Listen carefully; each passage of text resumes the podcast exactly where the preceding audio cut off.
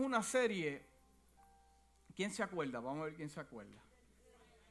Mi identidad. Sí, mi identidad en Cristo Jesús. Y para mí eso me ministró mucho. Me ministró mucho. Y, y no tenemos que mostrarle a nadie, ¿verdad? Quiénes somos porque estamos claros. Cuando usted está claro, usted no tiene que impresionar a nadie. Y cuando usted está firme de quién usted es, usted no tiene que dar anuncios. Y cuando Dios lo promueve, usted no tiene que mostrar a nadie. Porque la misma gracia y la misma bendición de Dios va a fluir. Es, como este hombre que le dan la promoción. Es ah, una promoción. Él nunca había tenido una promoción. Y llega a su oficina y se sienta y pone sus pies sobre el escritorio y dice, ah, llegué, llegué. Y comenzó a poner sus diplomas y sus cuadros y sus asuntos. Y puso todos sus reconocimientos. Y el, hombre los miraba decía, mm, mm, yeah. Y de momento llegó una persona y tocó así en la puerta de la oficina. Y él le dijo, te esperas un momento. Y tomó el teléfono y dijo, sí, tengo cita con el presidente. ¿A qué hora? A las 12. Voy a almorzar con el presidente. Y comenzó a hablar cosas en el teléfono. Y el muchacho le decía, no, tú esperas hasta que yo termine. Y cuando él enganchó, colgó el teléfono, el muchacho le dice, es que estoy aquí para conectarle su teléfono. Porque el Señor tiene una forma muy peculiar de tratar con la gente. Ten cuidado, hermano, ten cuidado. Eso no era parte del mensaje, pero me llegó por un fax y se lo Ay, Señor. Dice que al altivo Dios lo mira de lejos. Al altivo. Padre, te damos gracias por tu amor, te damos gracias porque hemos cantado, te damos gracias porque estamos en, tu casa, gracias porque tenemos una casa donde adorarte. Te pedimos, Dios mío, que en esta mañana sea una, una mañana de una experiencia en lo interior del hombre. Padre amado, lo más poderoso es la palabra. Te pedimos, Padre amado, que toques la fibra más profunda de nuestra mente nuestro corazón, aunque sea una palabra, una historia. Padre amado, que toque nuestra vida, nuestro corazón. Padre amado, y salgamos de aquí con un norte, alineados contigo en el nombre de Jesús. Y la casa dice, amén. Eh, eh, eh, quiero comenzar con esto. Había una vez un hombre que creía firmemente en vivir por fe. ¿Cuántos han vivido por fe? Pero lo creía. Hay gente que cree vivir por fe, tiene pasión por esto. Y, él creía que mientras más oraba en el nombre de Jesús, creyendo en la fe, Dios va a proveer su necesidad. Recibiría cualquier cosa que le pidiera a Dios. Un día se levantó en la iglesia y declaró que desde ese día en adelante confiaba en que Dios supliría, suplirá todas las necesidades. El hombre se levantó esa mañana rabioso. Llegó a la iglesia y dijo, de ahora en adelante voy a vivir por fe. Voy a vivir por fe. Y dice que renunció a su trabajo como funcionario de un alto rango en una empresa bastante grande y, se mudó a una pequeña casa sucia en el lado más áspero de la ciudad. La primera noche oró fervientemente para que Dios le enviara algo de comer.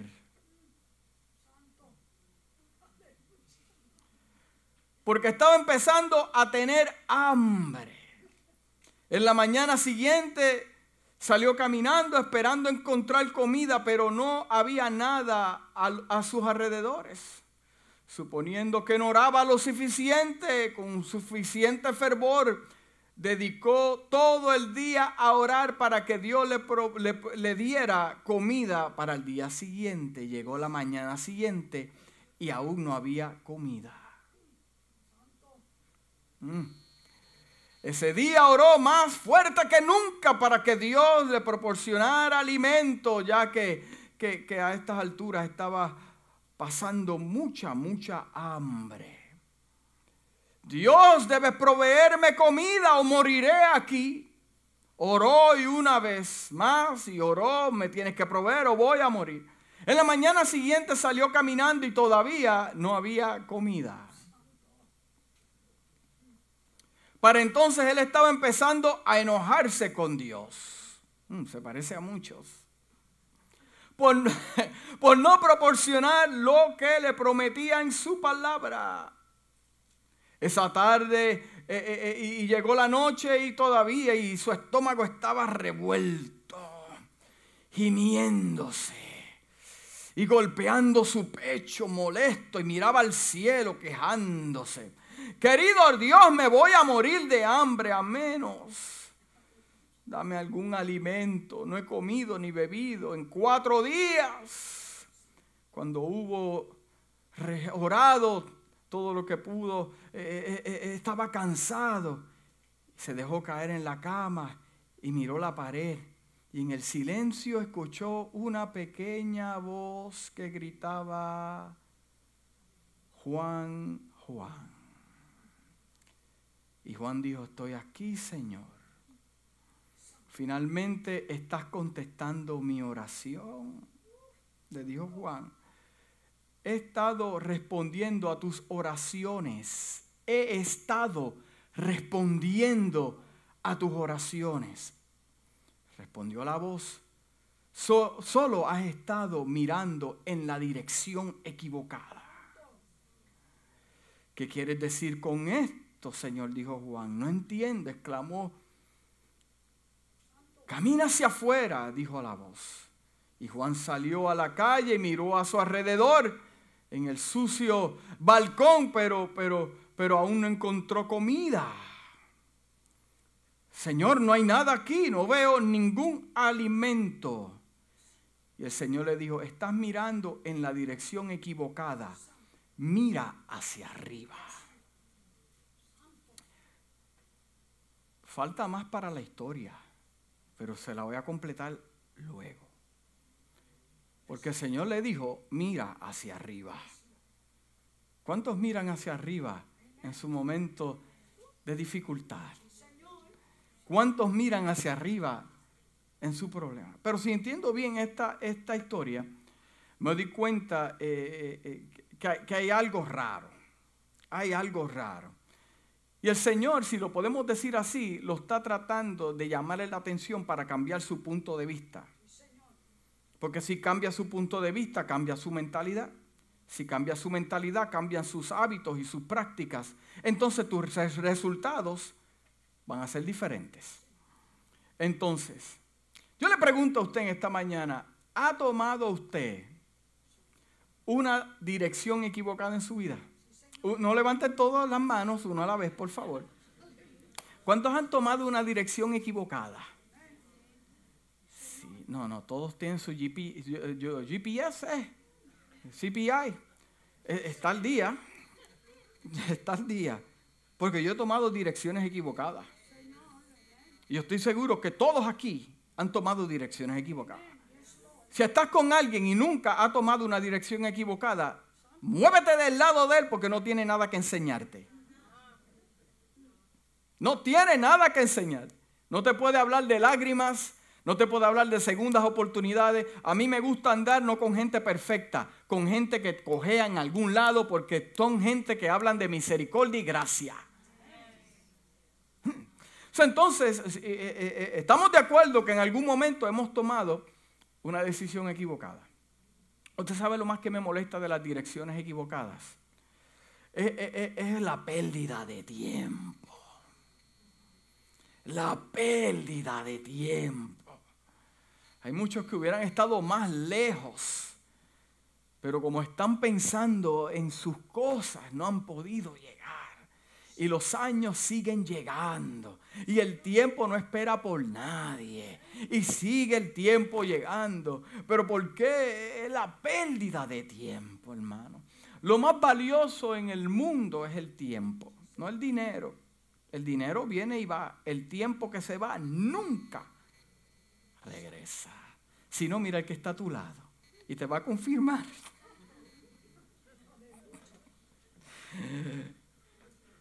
Sí. Entonces, otra cosa que pasa cuando tomamos direcciones equivocadas, eh, eh, pérdida de recursos. ¿Usted sabe cuánto dinero usted ha gastado por una dirección equivocada? Puedo ver el rostro de la gente y hacen...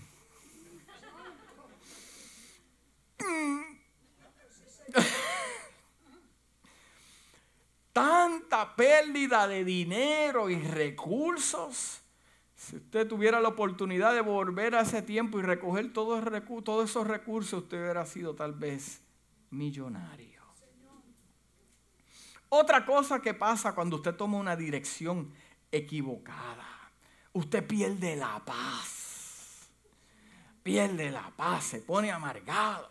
Le echa la culpa al gato, le echa la culpa al perro, le echa la culpa a la esposa, le echa la culpa a los hijos. Pero, pero fuiste tú el que estabas manejando, mi amor. O sea, pérdida de paz, pérdida de paz. Pero yo tengo una pregunta muy importante para usted en esta mañana. Y esto es una pregunta que, que se tiene que contestar con, mucha honestidad, con mucha honestidad. Eh, eh, eh, con nosotros mismos, no con la gente, con nosotros mismos, porque usted no puede ser honesto con la gente si usted no lo es con usted mismo primero. Usted mismo primero. Y, se necesita para contestar esta pregunta un, buen juicio, un buen juicio, un buen discernimiento.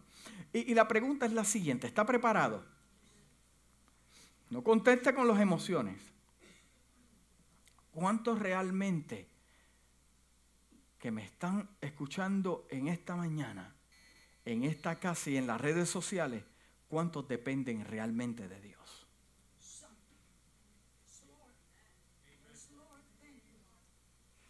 Mm, mm, mm. Are you sure?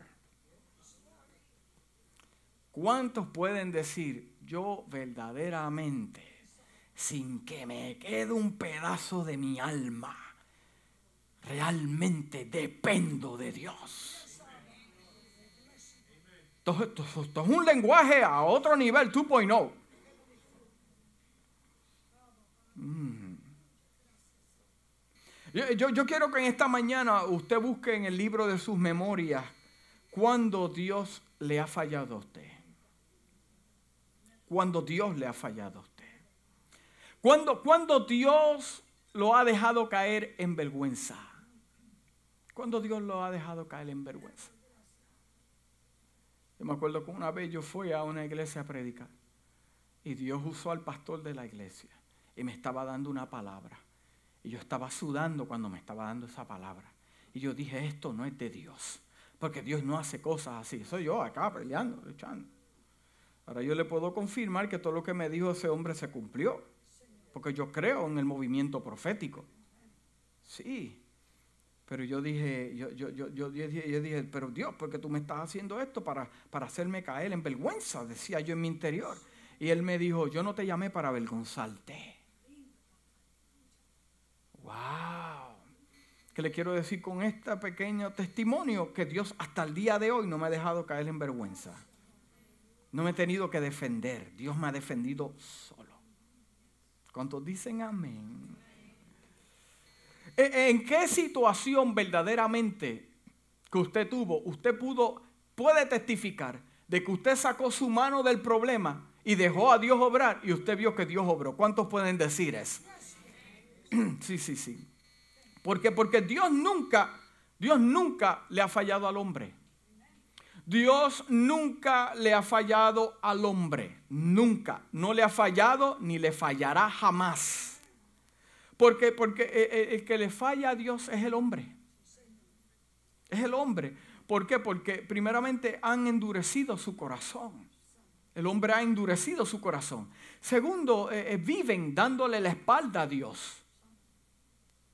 Viven dándole la espalda a Dios. Inclusive en la lista de prioridades para muchos cristianos, Dios está en lo último. en la lista de muchos cristianos, Dios está en la última página. Cuando yo pueda, cuando tenga tiempo, cuando tenga los recursos, cuando pase esto, cuando mi esposa decida, cuando se convierta este, cuando cambien esto, cuando cambien la calle, cuando baje el tráfico, cuando... Y ese cuando nunca va a llegar. Y yo, yo quería buscar el significado de dependencia. Y dependencia significa lo siguiente, estar bajo la protección. Estar bajo la protección el mando o la autoridad de una persona. Lo voy a decir otra vez. Estar bajo la protección, el mando o la autoridad de una persona. Eso es dependencia. Entonces, muchos dependen de sus talentos. Muchos dependen de sus talentos. O yo tengo esto y porque tengo esto, esto me va a ayudar a llegar. Muchos dependen de su educación. Yo tengo 50 diplomas, uno de ellos es el que me abrió la puerta. Y yo creo en todas esas cosas. Pero muchos dependen de sus esposas. Que mi esposa pague todos los biles, mi esposa haga la compra, mi esposa corte el patio, mi esposa lava los baños, mi esposa baña... Eh, mi esposa es la enfermera, mi esposa es la doctora, te da un catarrito y está tu esposa ahí.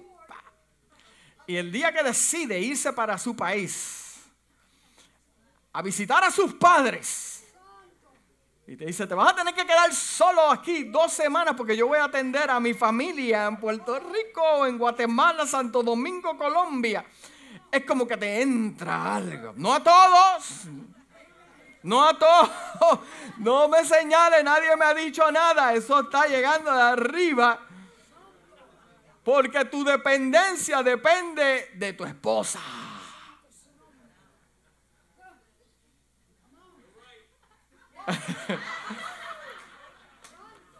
I know I'm right.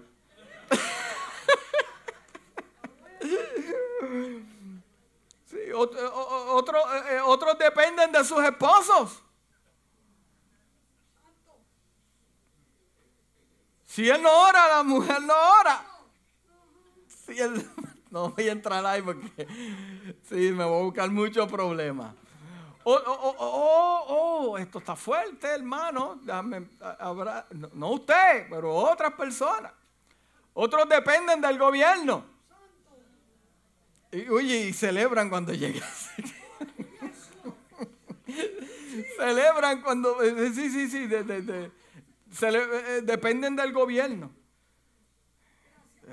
Y otros dependen del pastor.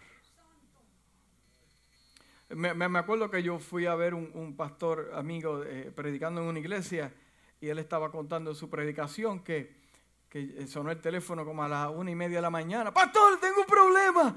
Sí, eh, eh, tengo un endemoniado en mi casa. Tengo un endemoniado. Llevamos tres horas peleando. tres horas peleando con ese espíritu. Y no sale. Y tuvimos que llamar al pastor. Y el pastor se levanta cansado. Y llegó a la casa y sacó el espíritu en un minuto. Y se volvió a la gente y le dice, ¿tú sabes por qué? Porque el día que el pastor no esté, el mismo poder que tiene el pastor, se supone que lo tenga usted. Que usted tenga el poder para orar por sus hijos, tenga el poder para cambiar la situación que lo rodea. No dependa de un hombre, usted depende de Dios. De los que miran hacia dónde. Ahí estamos, estamos hablando dependen del pastor, dependen del mensaje del pastor, dependen de todo. No.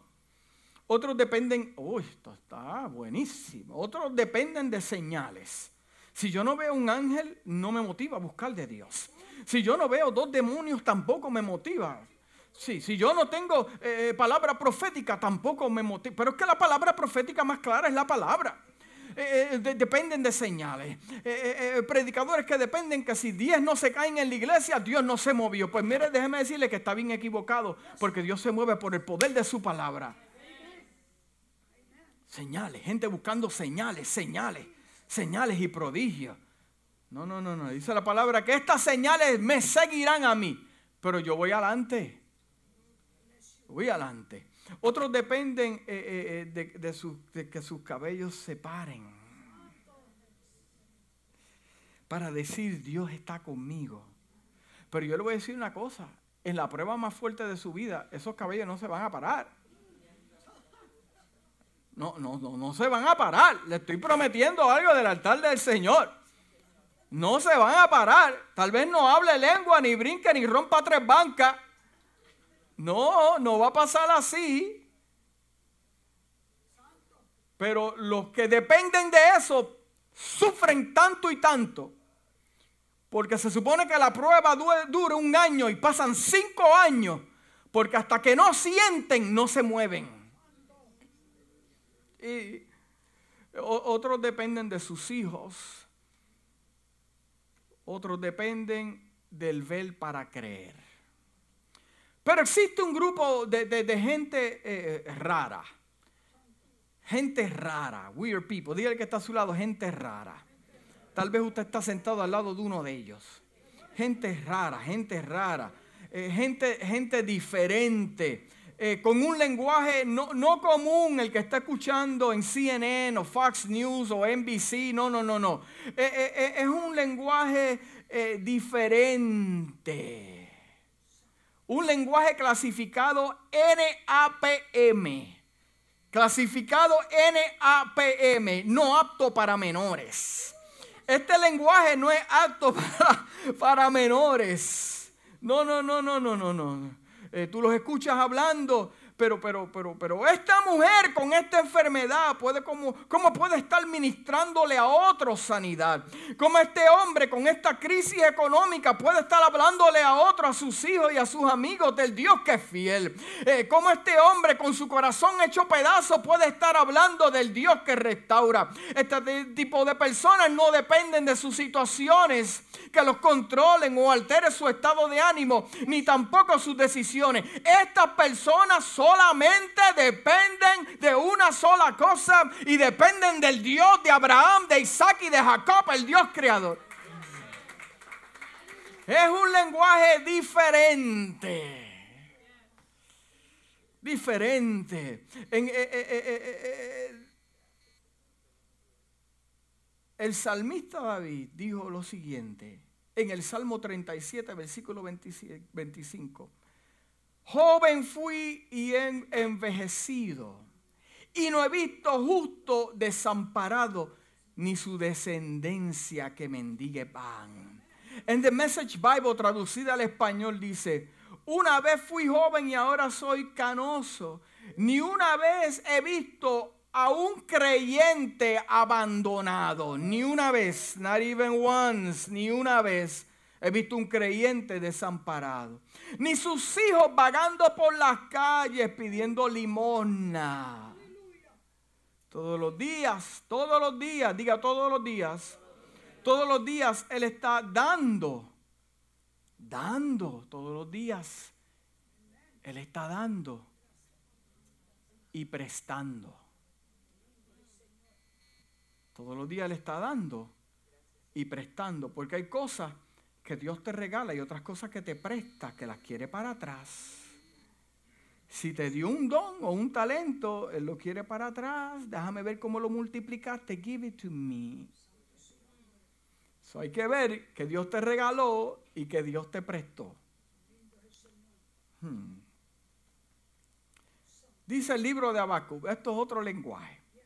Dice, aunque la higuera no florezca ni en las vides haya fruto, aunque falte el producto del olivo, y los labrados no den mantenimiento, y las ovejas sean quitadas de la majar, y no haya vacas en los correoles. Con todo, dice con todo, no, que no quede ni una sola cosa, con todo yo me alegraré en Jehová y me gozaré en el Dios de mi salvación. Jehová el Señor es mi fortaleza, el cual hace mis pies como de sierva y en las alturas mis alturas me hace andar.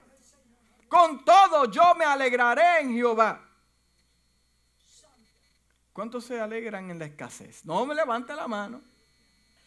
¿Cuántos se alegran cuando Dios no te ha contestado esa petición? ¿Cuántos se alegran cuando esa palabra profética no ha llegado? ¿Cuántos se alegran? ¿Cuántos se alegran cuando tú sabes que tienes el deadline para pagar la renta y tú sabes de que sabes que no lo tienes? ¿Cuántos se alegran de que falta un día y no ha llegado el recurso? Pero hay otro tipo de lenguaje que dice, Jehová, yo estoy seguro que yo no le sirvo a un Dios que no tiene el control. Dios tiene el control y a su tiempo Él va a obrar. Pero en el libro de Habacuc, en The Message Bible, traducido al español, dice, contando con la regla de Dios para prevalecer. Contando, o sea, yo estoy contando, contando, no estoy contando números Estoy aquí eh, decidido de, que yo eh, eh, dependo de la regla de Dios para yo poder prevalecer en medio de mis pruebas. Me animo, me animo y gano fuerzas.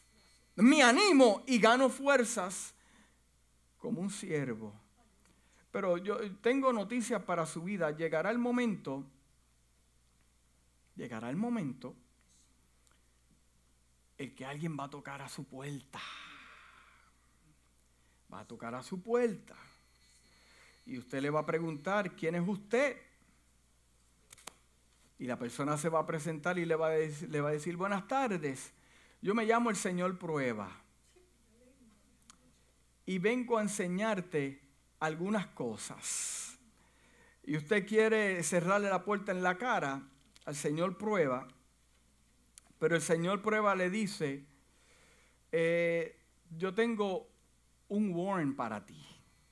Tengo un warrant. ¿Usted sabe lo que es un warrant?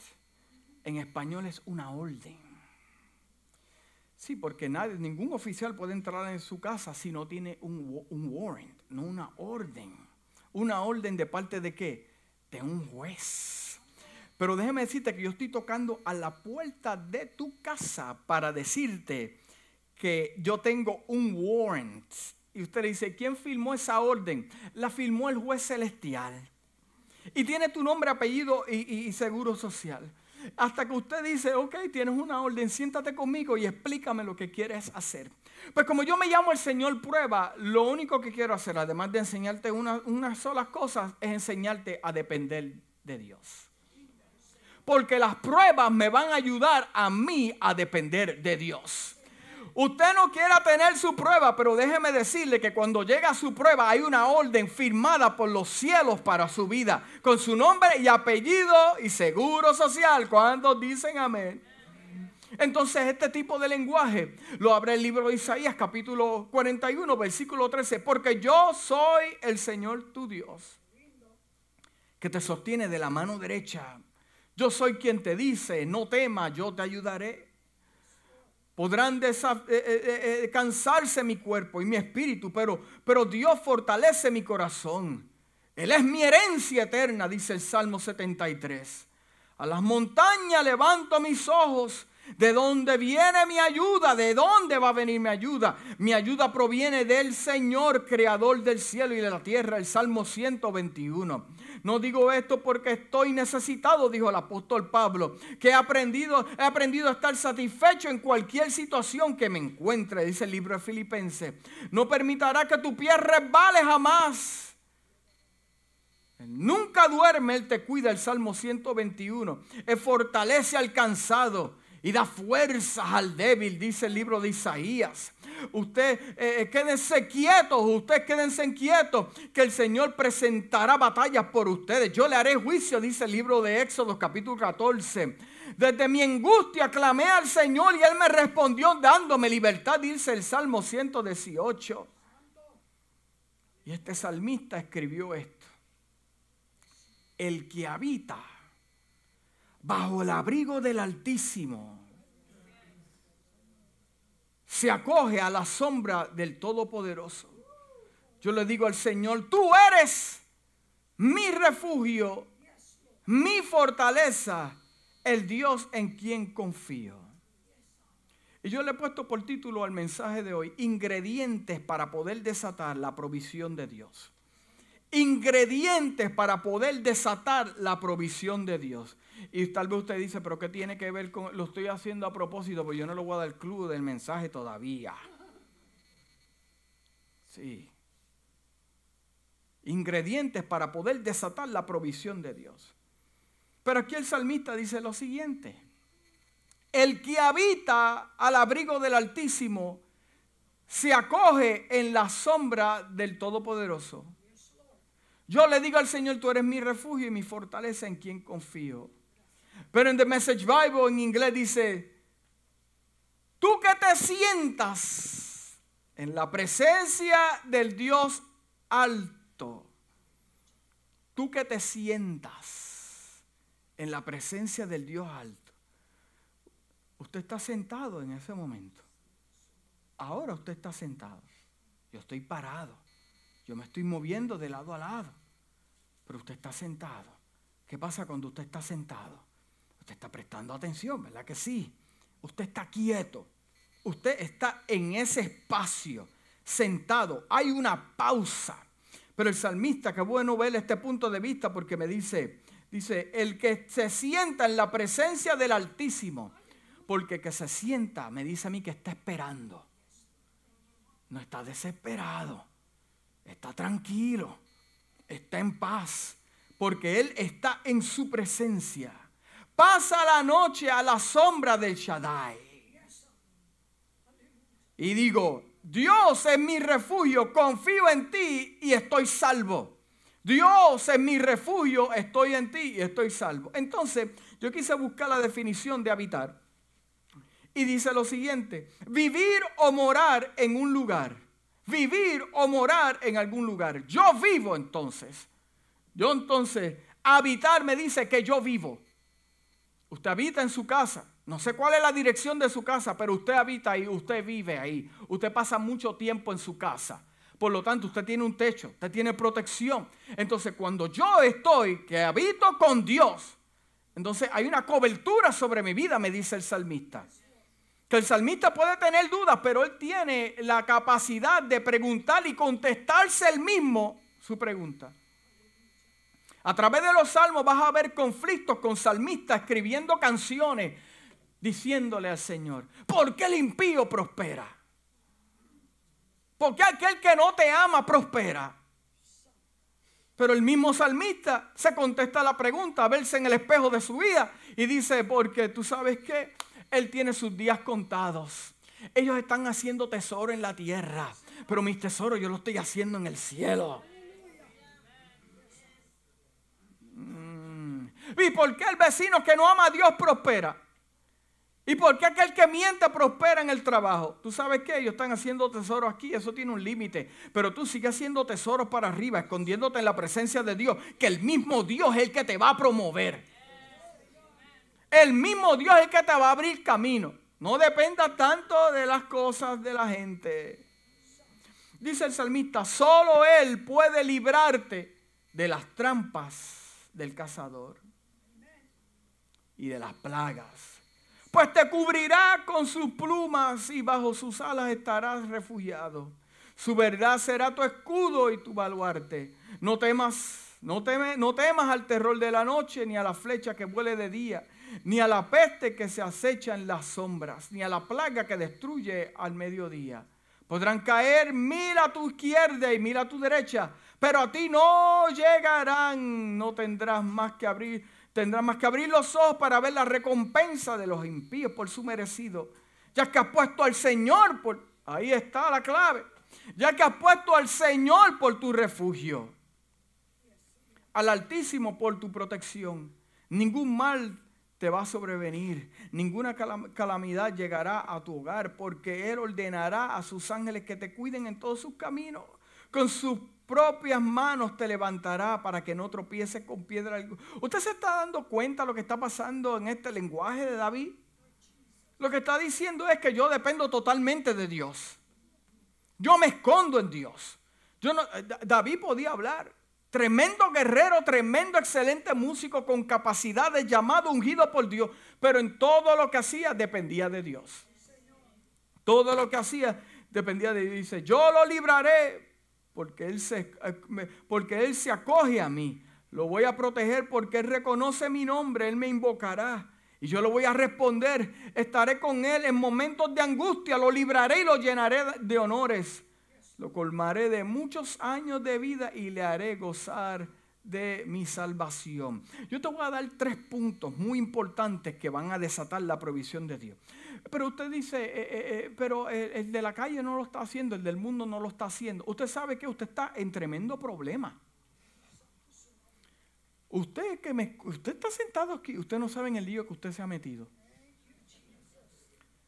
Porque una vez usted hizo un pacto con el Señor, las reglas del juego cambian. Las reglas del juego cambian. Y lo que te funcionaba antes en el mundo, ya no te va a funcionar jamás. No, los métodos, las mentiras, eso no te va a funcionar más nada. O sea que si estás trabajando con alguien a tu lado, que ese es el método de él y puede echar para adelante, no lo intentes, porque ya tú estás en otra cosa. Y el trato de Dios ahora contigo es como hijo. Entonces, como yo me comportaba antes y me funcionaba, no pienses que te va a funcionar hoy. Te prometo que no te va a funcionar. Porque hay un método entonces, hay una fórmula para que cosas del cielo se desaten a tu favor. Eh, yo te voy a dar tres puntos. Y este es el menos que le gusta a la gente, porque a la gente no le gusta someterse. Y es la obediencia. El primer punto, escribe, no, escribe eso, escribe eso. El primer punto, escríbelo con fuerza y pasión. La obediencia. La obediencia. Porque Dios le habló a, Abraham eh, eh, eh, en el libro de Génesis, pero yo voy a buscar el versículo, el versículo que, que me gusta, porque dice, porque luego Abraham levantó la mirada y vio un cordero enredado por los cuernos en un arbusto. Así que fue lo agarró y lo ofreció como sacrificio a cambio, a cambio de su hijo. Abraham lo llamó a este sitio el Señor provee. Y todavía se dice en el monte del Señor provee. Qué fácil cuando sabemos la historia del fin. A todo el mundo le interesa el fin. ¿Y cómo pasó? ¿Y cómo terminó? ¿Y cómo fue eso? ¿Y cómo esto? Pero tú sabes que ese fin tiene un principio y ese principio, lo cual desató esa provisión, fue el acto de fe que hizo Abraham. Sí, sí. Isaac no tenía meses ni tenía añitos de vida. Eh, eh, eh, y este muchacho tenía alrededor de 35 años de edad. No te enredes por Hollywood. Sí, sí, sí. Y, Dios le habla y le dice, después de todo Dios puso a prueba, diga prueba a Abraham. Le dijo a Abraham y le dijo, he aquí, y, dijo, toma tu hijo Isaac, tu amado hijo, el único que tienes, y ve a la tierra de Moray y ofrécelo allí como sacrificio, que debe quemarse completamente en la montaña que yo te indicaré. A la mañana siguiente Abraham comenzó a molestarse y dio excusa y se quejó y dijo, ¿por qué no buscas el, el hijo de la hermana de Toña? O, no, tu hijo. Y de temprano salió y, ensilló su burro y se fue con dos siervos y su hijo Isaac cortó la leña eh, eh, eh, y, se fueron hacia el lugar que Dios le indicó. Al tercer día Abraham alcanzó a ver la distancia y vio, y, vio el lugar. Entonces dijo a sus siervos, quédense aquí con el burro. Quédense con el burrito. Y el muchacho y yo vamos allá y vamos a adorar a Dios y vamos a, volveremos con ustedes. Plural dijo. Abraham tomó la leña que tenía para el sacrificio y lo puso sobre los hombros de su hijo Isaac. Luego eh, eh, en su mano tomó el fuego y en el otro el cuchillo y fueron caminando juntos. Entonces Isaac le dijo, papá Abraham, eh, le respondió, estoy aquí, hijo mío. Le dijo Isaac, eh, eh, tenemos la leña y el fuego, pero, pero ¿dónde está el cordero que vamos a sacrificar? Abraham respondió, Dios va a proveer el cordero para el sacrificio. Y déjeme decirle, yo le estoy diciendo a usted una historia que ya usted sabe. Pastor, no leas más, ya yo sé lo que viene. Pero esa misma historia se repite todos los días en los hijos de Dios. Porque Dios nunca te va a pedir algo que tú no puedas dar. Dios sabe por dónde cogerte y tomarte. Y hasta que tú no renuncies a eso, hay cosas que están esperándote para desatarse, al menos que tú tomes la decisión de tomar otra acción. Y si te mueves en obediencia, hacer lo que Dios te dijo hacer, quisieras. Dios tiene unos recursos exclusivamente para ti. No para nadie, son tuyos.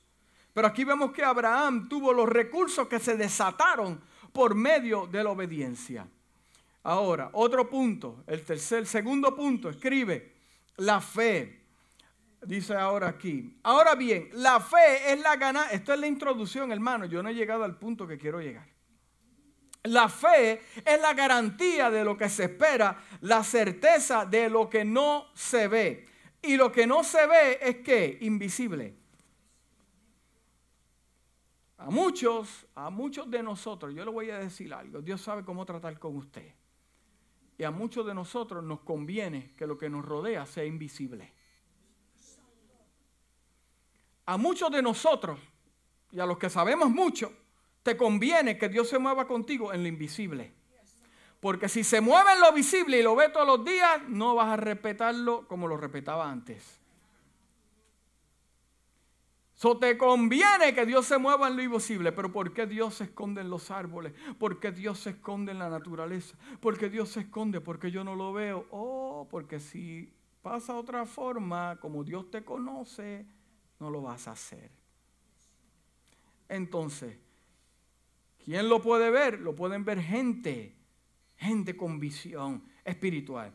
E, en, en el libro de Hebreos capítulo 11, versículo 1 dice, Ahora, la fe es la seguridad, es un título de propiedad, una confirmación de las cosas esperadas, divinamente garantizadas, y la evidencia de las cosas que no se ven, es una convicción. La realidad, la fe comprende como un hecho lo que no puede ser experimentado por los sentidos físicos, por los sentidos físicos. Entonces, vivimos por fe y no por vista.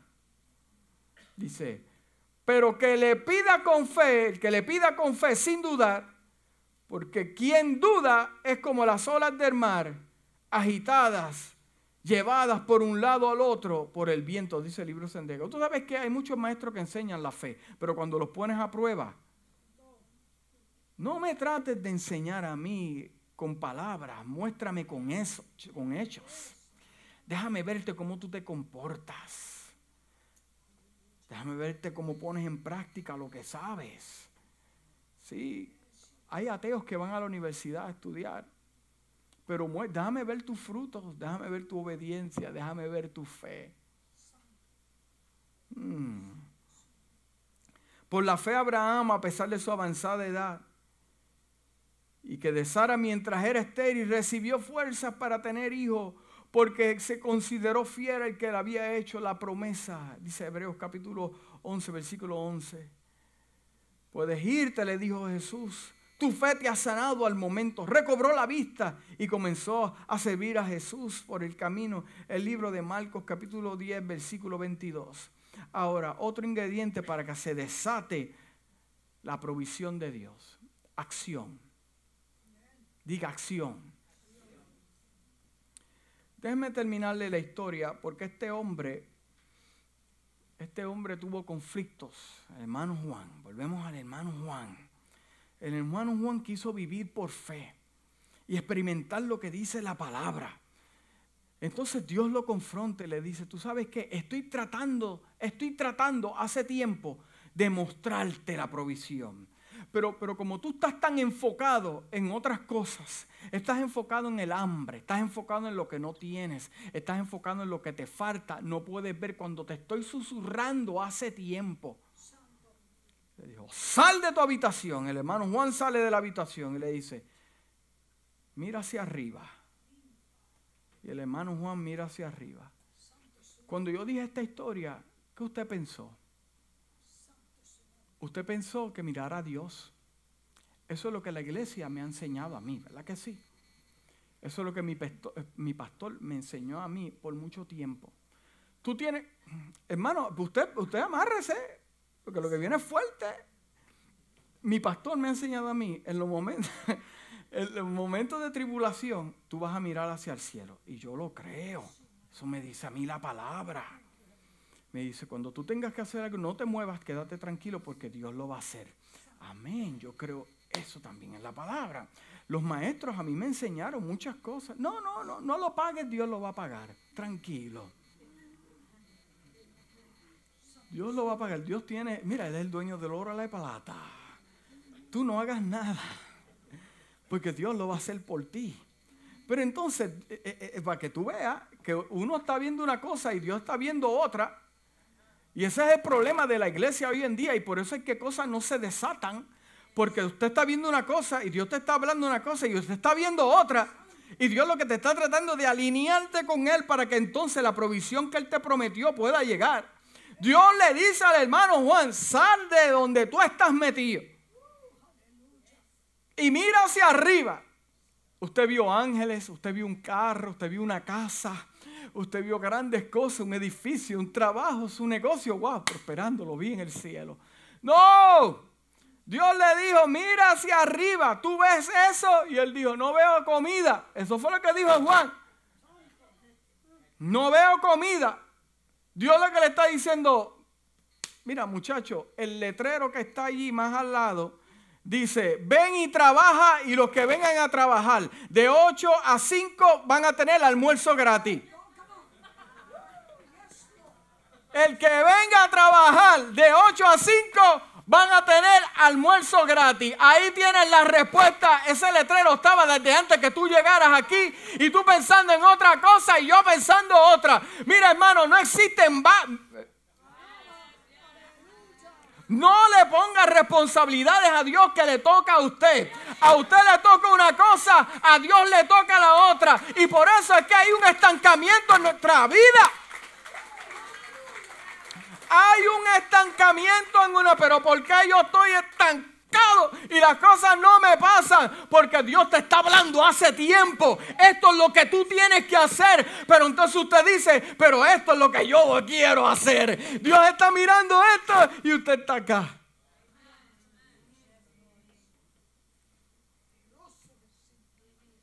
¿Puedo ser el llamado ahora? llamado. Hermano, esto me voló la cabeza. Porque la provisión de Dios está constantemente.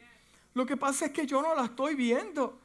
Yo no, yo no la estoy viendo, no la estoy viendo. Pero pastor, yo he tomado una acción, eh, eh, pero la pregunta es lo siguiente, la pregunta es lo siguiente. Las cosas que tú has hecho, ¿has consultado con Dios para hacerlas? Ya como cristiano, lavado en la sangre de Cristo? ¿Lo has hecho? ¿Has involucrado a Dios en tus planes, en lo que estás haciendo, en tu negocio? Eh, eh, eh, porque déjeme decirle que la provisión de Dios diseñada para usted existe en su perfecta voluntad. Existe en su perfecta voluntad. No esperemos vivir de una manera y que la provisión de Dios llegue como le llega a aquel. No, pero como aquel hace esto, aquel hace lo otro, pues yo voy a hacer lo mismo y a mí me va a llegar. No, no funciona. Una vez usted se separa de eso, hace un pacto con la sangre de Cristo, ya usted es muy diferente. El libro, el, el libro de los Salmos, ya estoy terminando. 127 dice. Si Jehová no edificara la casa, en vano trabajan los que le edifican. Si Jehová no guardare la ciudad, en vano verá la guardia. ¿Usted sabe por qué, eh, eh, eh, por qué yo prospero en todo lo que hago? Gracias a Dios. No estoy hablando de dinero. No, no estoy hablando de dinero. No estoy hablando de dinero. Es porque yo estoy en la perfecta voluntad de Dios. Usted me ve aquí, yo estoy en la perfecta voluntad de Dios. Porque eso de voluntad permisible, eso es un disparate. El disparate más grande que le sembraron a usted en la iglesia pentecostal donde iba, era que usted anda en la voluntad permisible. No hay voluntad permisible. Either you are or you're not. O está en la voluntad de Dios o usted está en su voluntad. No hay otra, no hay, no hay lado gris. Dios no trabaja en lugares cuando te decidas, cuando lo quieras hacer, cuando estás preparado, yo estoy. No, no, no, Dios no trabaja de esa manera. Pero yo estoy en la perfecta voluntad de Dios. Ahora la pregunta es, ¿usted está en la perfecta voluntad de Dios? ¿Usted preocupado por el hermano? el hermano Dios lo lleva a otros niveles, pero el hermano está en la perfecta voluntad de Dios. Pero la pregunta de esta mañana es, ¿yo estoy en la perfecta voluntad de Dios para que esos recursos se desaten? Mm. Es muy interesante. Dice el Salmo 127, si Jehová no edificara la casa, en vano trabajan los que la edifican. Entonces, en la nueva versión ah, en inglés, nueva versión vida, dice, Dios es bueno para su pueblo. A menos que el Señor construya la casa, sus constructores trabajarán para nada. Al menos que el Señor lo construya la casa, sus constructores trabajan para nada. A menos que el Señor vigile la ciudad, los hombres de esa ciudad se quedan despiertos para nada. Trabajan para nada. Aquí no puede haber gente ociosa en el Señor. No, nadie va a orar por usted. Usted sabe que yo le voy a decir algo y tal vez le vaya a molestar. Hay un refrán inglés que dice lo siguiente, nobody cares. Usted piensa que alguien va a hacer algo y que usted va a tomar una decisión y 50 se van a ir con usted y 50 le van a secar sus lágrimas y, lo van a cuidar y le van a... No. No, nobody cares. Usted puede llorar ahora y usted puede brincar. No, usted se va. Nobody cares. El mundo sigue. The show must go on. Usted, Dios, sí, Dios pone a otro. Dios, no, no, no, no, no. Nobody cares, hermano. Yo soy responsable de mi vida. Yo soy responsable. Nadie es responsable por usted. Mm, tan calladitos. Entonces, ¿qué yo quiero hacer con este versículo? Yo lo pongo en todo en mi vida. Porque entonces yo, me, motiva a mí a, a, confiar del Señor, porque todo lo que el Señor me va a traer es bueno. Entonces, al Dios traerme todas las cosas que son buenas, me va a evitar cansancio y fatiga. No voy a perder tiempo. Los recursos que invierta van a ser buenos. Y cuando yo siembre mi semilla va a ser buena. Porque, ¿Por qué? Porque, porque estoy sembrando con el Señor. ¿Por qué? Porque si, si volvemos a la historia de Juan, la fe sin obra es muerta. La fe sin obra, tú puedes hablar con diferentes personas y te dicen, yo tengo una fe increíble. Oye, pero no se mueven para nada. Se quedan quietos. No, el Señor me va a proveer el Señor me va a sanar y el hijo muriéndose de una fiebre de 115 grados. Bueno, ya yo creo que ya estuviera. Muévase, hermano. No es tiempo de orar, es tiempo de qué? De llevarlo a, un hospital. Si sabe que tú tienes una crisis económica, no le ore a Dios porque no te va a enviar un billete de 100 del cielo. Eh, eh, hay que amarrarse bien los pantalones y usted se tiene que ir a trabajar. Pero Dios me va a proveer todo. Sí, te va a proveer cuando tú vayas al trabajo. y te comienza a abrir puertas y te comienza a poner en gracia, pero estando en el lazy boy ahí viendo a, a, qué sé yo, qué, no, no va a llegar, usted tiene que move.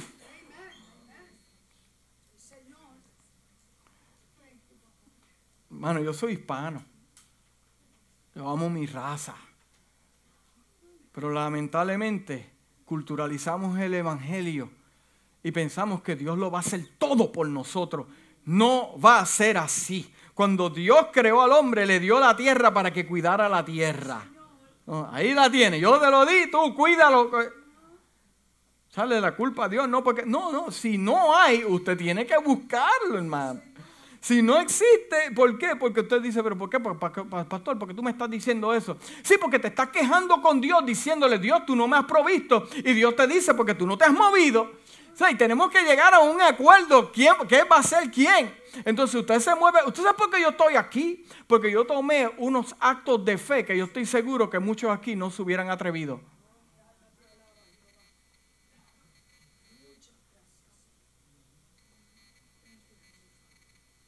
Usted sabe por qué la persona donde, que está tal vez sentado a su lado, por qué está en la situación que está y está en paz con Dios y, usted está viendo que está floreciendo. Porque tomó unas decisiones que tal vez usted no ha querido tomar.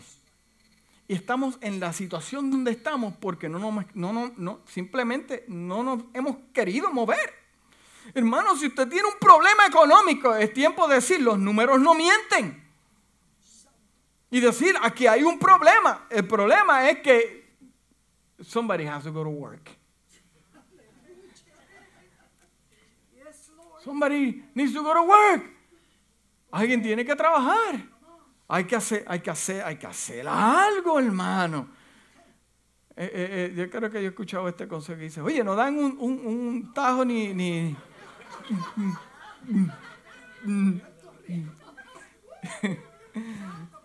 hermano. Usted es un hombre de fe. Usted es una mujer de fe usted tiene que tomar acción para que cosas se desaten. Para que el cielo se abra. Despierta. Usted está enfermo, hermano. Tome medidas. Usted está tribulado. Tome medidas. Usted está triste. Tome medidas. Le toca a usted. No, mire, yo he visto gente. Gente diciendo, Señor, órame para que esta mujer que me está hostigando en el trabajo me deje tranquilo. Cuando la mujer sabe que yo soy casado y, tú haciéndole jueguito ahí. Hermano, Dios no va a bajar del cielo a decirte, deja eso, hijo mío. Hijo mío, me está escuchando, no lo hagas, no te atrevas. Usted que se tiene que dar a respetar. Usted que tiene que decir, entonces la dama riéndole el chiste fresco. Ay, hermano, yo no sé, pues eso no estaba, eso no estaba ahí, le prometo. Pero yo siento en mi espíritu que hay como que algo. Y Dios te está diciendo, no soy yo. Eres tú. Do what you need to do.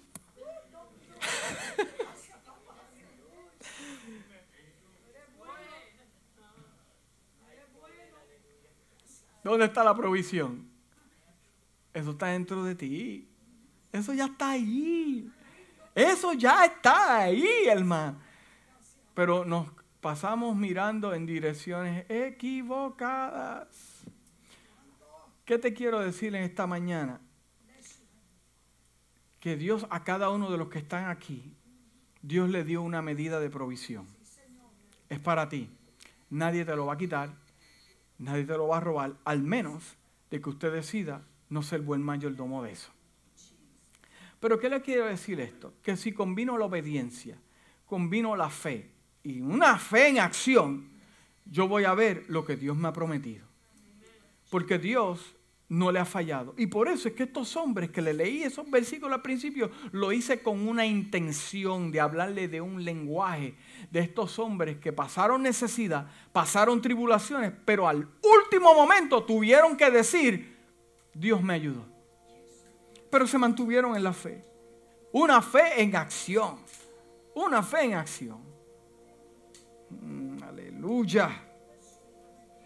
Sí. Porque el Salmo 125 dice lo siguiente, uno de mis salmos preferidos. Los que confían en Jehová son como el monte de Sión, que no se mueve.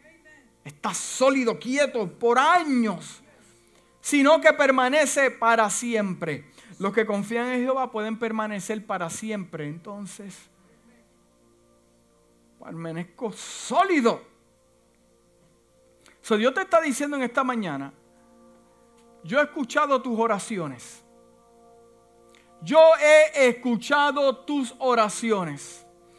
Hace tiempo que estoy tratando de llamarte la atención. Hace tiempo te estoy hablando y no me escuchas. Te estoy tratando de enseñar, pero vas tan ligero que no estás escuchando los detalles para que tengas ese rompimiento. Dios te confirma en esta mañana que te ha escuchado. He escuchado tu queja, he escuchado tu dolor, tu conflicto en tu casa, tu conflicto económico. Dios lo escuchó. Pero Dios te está diciendo en esta mañana que hay una cosa que usted tiene que hacer y usted sabe cuál es. Porque Dios le encanta bendecir a sus hijos, abrirle puertas a sus hijos. Y orgulloso de que hizo una obra perfecta en usted. Nadie va a sacarlo del lugar donde usted está. Hermano, le estoy diciendo la verdad, esta iglesia tiene mucho amor y todos se aman. Pero si tú estás en una situación, es usted y Dios allá. ¿No estamos entendiendo? Los que confían en el Señor, no los que confían en su destreza, no los que confían en el gobierno, no los que confían en el pastor, no los que confían en Jehová. Sin que quede un pedazo de su alma que diga lo contrario. No, los que dependen, que usted sabe de que sabe, de, que dependen de Dios. Entonces, eh, eh, el hecho de que no me ha faltado nada, es, eso es provisión. Eso es provisión. Eh, eh, de que se cerraron 10 puertas y solamente se abrió una. Eso es provisión del Señor. Que fuiste obediente en la prueba y Dios te hizo justicia. Eso es provisión. Se supone que usted vea provisión constantemente. No de dinero, de oportunidades la palabra prosperidad en el original significa éxito. Yo prospero en todo, yo tengo éxito. Yo tengo éxito en, relaciones, tengo éxito en mi vida, tengo éxito todo. Yo prospero. Dios quiere que prospere, sea prosperado en todo. Pero en esta mañana Dios le está diciendo a alguien en este lugar, la provisión está, pero te tienes que salir del lugar donde tú estás para que la puedas ver. Porque Dios te está tratando de llamar la atención no hace un mes, no dos meses, seis meses, a un año que te estoy tratando de hablar. Dios está confirmando a alguien, yo escuché tu oración.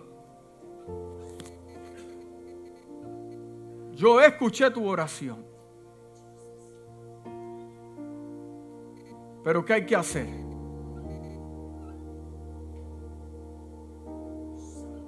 Tomar decisiones sólidas y hacer lo que tenemos que hacer. en esta mañana usted va a conectarse con Dios y vamos a ser sinceros con nosotros mismos. Y vamos a, decir, verdaderamente yo dependo. No, no, no, no, no se me desconcentre, hermano. Manténgase aquí atado su mente con el Señor. No se me desenfoque, hermano, por favor esto es una mañana que usted tiene que pedirle a Dios que le dé la destreza y la estrategia personal para usted, para usted salir donde usted está. Para usted salir de donde usted está. Hay una, una herramienta, una cosa que tienes que hacer y le prometo a usted que usted va a salir de eso. Porque no es la intención de Dios que usted esté 10, 15 años en ese desierto y en esa prueba y sufriendo cuando usted tiene un deseo de estar separado o hacer lo que usted quiera hacer. Dios lo quiere llevar a cabo. Pero hay una sola cosa. en, esta, en, esta, en esta hermosa mañana, yo quiero que usted se conecte con Dios y sea sincero con Dios. Y le diga al Señor, ¿qué es lo que me falta? ¿Qué es lo que yo tengo que hacer? ¿Qué es lo que me hace falta? ¿Qué es lo que yo tengo que hacer? Espíritu de Dios, muéstrame qué es lo que yo tengo que hacer. Porque estoy mirando a la dirección equivocada. Me estoy conectando con las conexiones equivocadas. Padre amado, en esta mañana Dios te doy gracias por tu palabra. Yo te doy gracias porque dependemos totalmente de ti, Dios mío. Te pedimos, Padre amado, en esta mañana que tu espíritu nos redarguya. Padre amado, de tal manera que nos muestres el intención, eh, en lo profundo de nuestro corazón. En esta mañana, Espíritu de Dios, desnuda nuestra alma, Padre amado, y que podamos ver claramente, Dios mío, lo que nos hace falta. Padre amado, porque las cosas no se mueven, porque las cosas no pasan, y es que nosotros mismos estamos estancados. Padre amado, en esta hora, Dios mío, trae convicción de tu palabra en el alma de la gente. Convicción, Padre amado. Dios mío, hay gente que se pregunta, ¿por qué Dios no me toma en serio? ¿Por qué Dios no me oye mi clamor? Pero, pero es que Dios te dice que tú tampoco me tomas en serio. Tú tampoco me tomas en serio. Pero en esta mañana, aleluya claros y sinceros con nosotros mismos. Vamos a mirar al cielo, aleluya, en la dirección correcta. Podamos ver en lo profundo de mi corazón. Padre amado, ¿qué es lo que me hace falta? ¿Qué es lo que me hace falta, Dios? Tenemos talentos, tenemos dones, tenemos capacidades pero ¿qué es lo que me falta? ¿Qué es lo que tengo que hacer? Algunas veces no sé qué hacer. Muéstrame qué debo hacer, Dios mío. ¿Qué decisión debo tomar? En nombre de Jesús. Sigue esta mañana. Dios tocó tu corazón. Levanta tu mano donde tú estás. Aleluya. Dios te bendiga, Dios te bendiga, Dios te bendiga, Dios te bendiga, Dios te bendiga. Aleluya, bendiciones, aleluya. Eh, eh, ponte de pie, no tienes que pasar al frente, ponte de pie donde tú estás. Y si hay algún hermano, alguna hermana al lado de esa persona, eh, ponle las manos, aleluya. ora por él, dale gracias a Dios por su vida. Ponte de pie, vi gente que se puso de pie, ponte de pie, hermanos, aleluya que levantaron sus manos y si hay alguien al lado de ellos, póngale las manos. Oh, aleluya. Gracias, Padre amado, en esta hora, Espíritu de Dios. Dios mío, te pedimos que traigas revelación de nuestra vida. Padre amado, en el nombre de Jesús, danos la dirección correcta. Danos la dirección correcta, Dios mío. En el nombre de Jesús. Eso es impartición ahí. Padre amado, para tu gloria. Dirección, Dios mío. Padre amado, revélanos esa cosa. Padre amado, tráenos revelación, Dios mío. Que nos podamos mover del lugar donde estamos estancados, Señor.